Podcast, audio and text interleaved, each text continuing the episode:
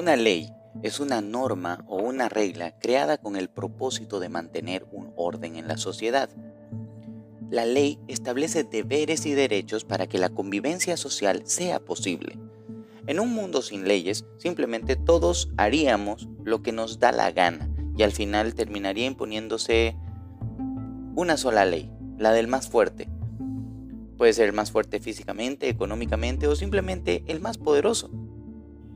En un mundo sin leyes todos podríamos tomar la justicia en manos propias, incluso podríamos matar sin temor a ser juzgados, porque ¿cómo podríamos ser juzgados sin una ley que establezca lo correcto y lo incorrecto? En la Biblia se mencionan los diez mandamientos, un conjunto de principios éticos que son la base del comportamiento humano.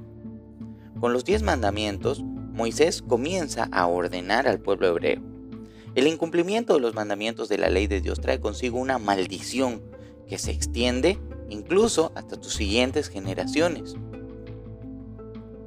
Si retrocediéramos en el tiempo unos 4.000 años, observaríamos que la gente estaba sometida al criterio del rey, del juez o del gobernante de una ciudad.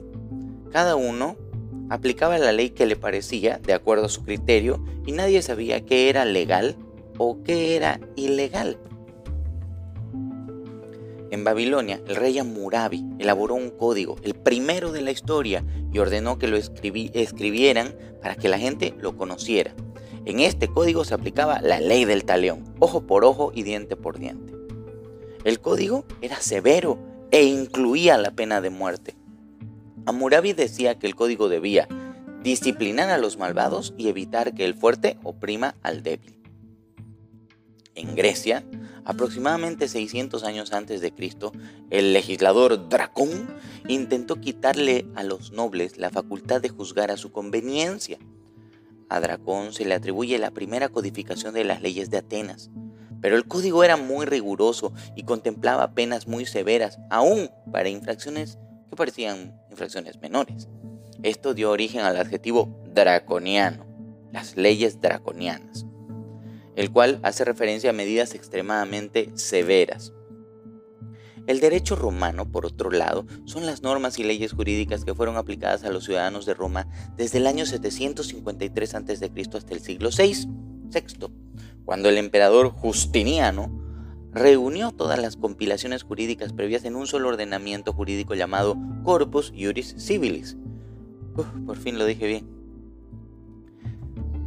Mientras tanto, también tenemos el Código Civil francés, conocido como el Código de Napoleón. Es uno de los más importantes de la historia de la humanidad y es la base sobre la cual se elabora, por ejemplo, el derecho civil boliviano, conocido como los Códigos Santa Cruz del año 1831.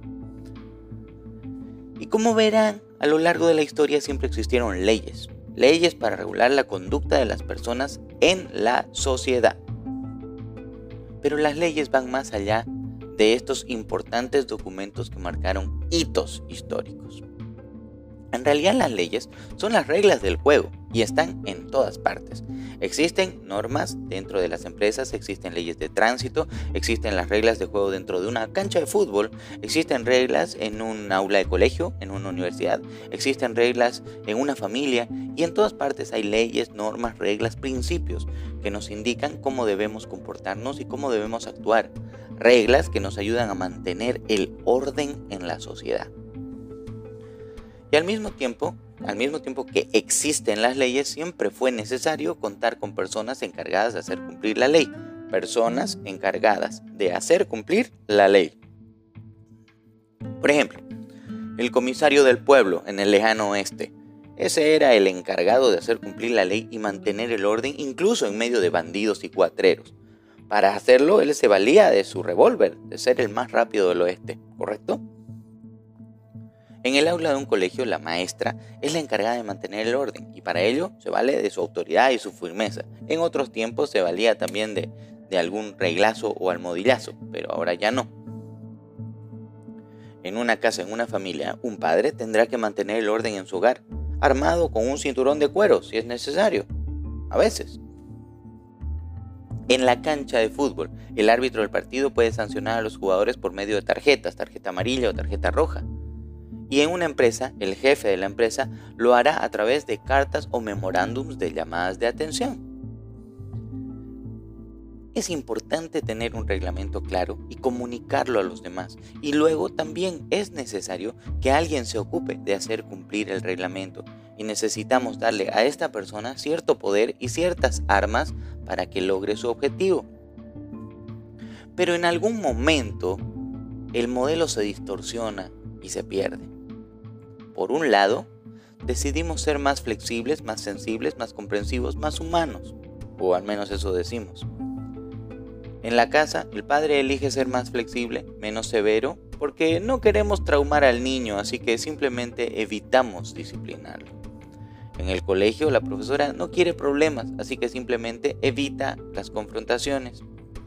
En la empresa, los jefes, o los jefes ya no quieren ser jefes, porque ser jefe es malo.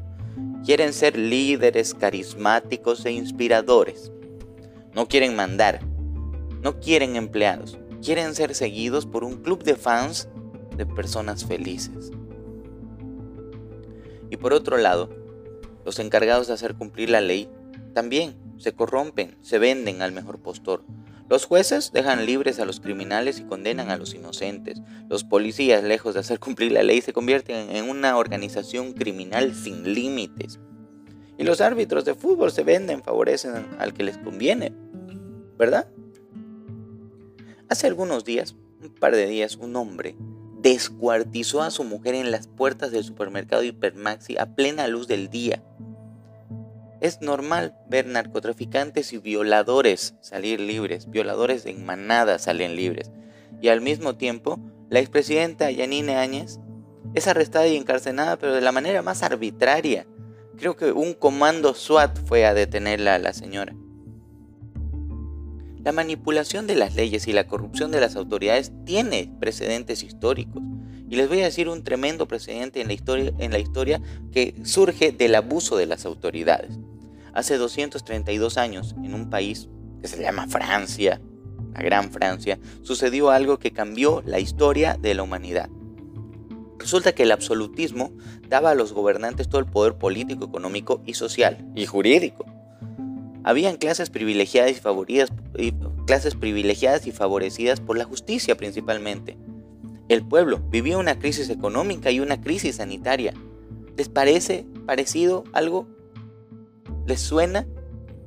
Pero de pronto surgieron líderes, nuevas ideas, que fueron capaces de enviar un mensaje a la gente y cambiar la forma de pensar de un pueblo.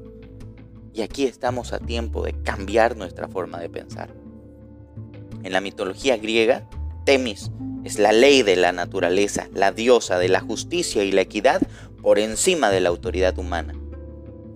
Temis lleva una venda en los ojos para ser ecuánime, una balanza en la mano izquierda para ser justa y una espada en la mano derecha. ¿Para qué pensás que usa la espada?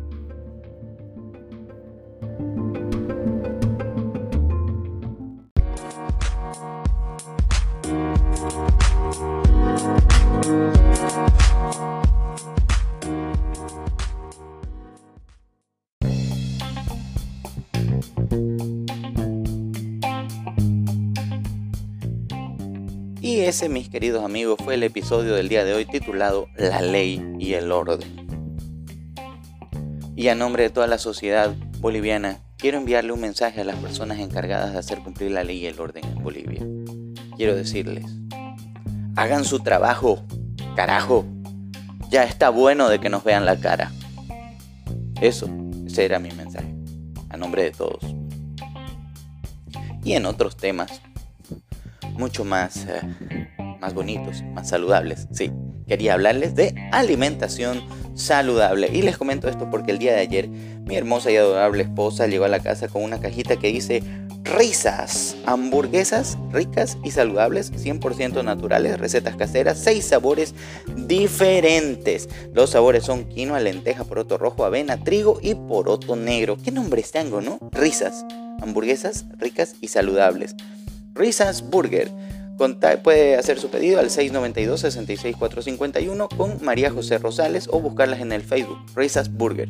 Repito, 692-66451. Y ya que estamos hablando de alimentación saludable, les comento que en la avenida Mutualista entre tercer y cuarto anillo, frente al surtidor Genex, están los shawarmans veganos a 25 bolivianos. Shawarman vegano. Yo no soy vegano, pero estos me encantan.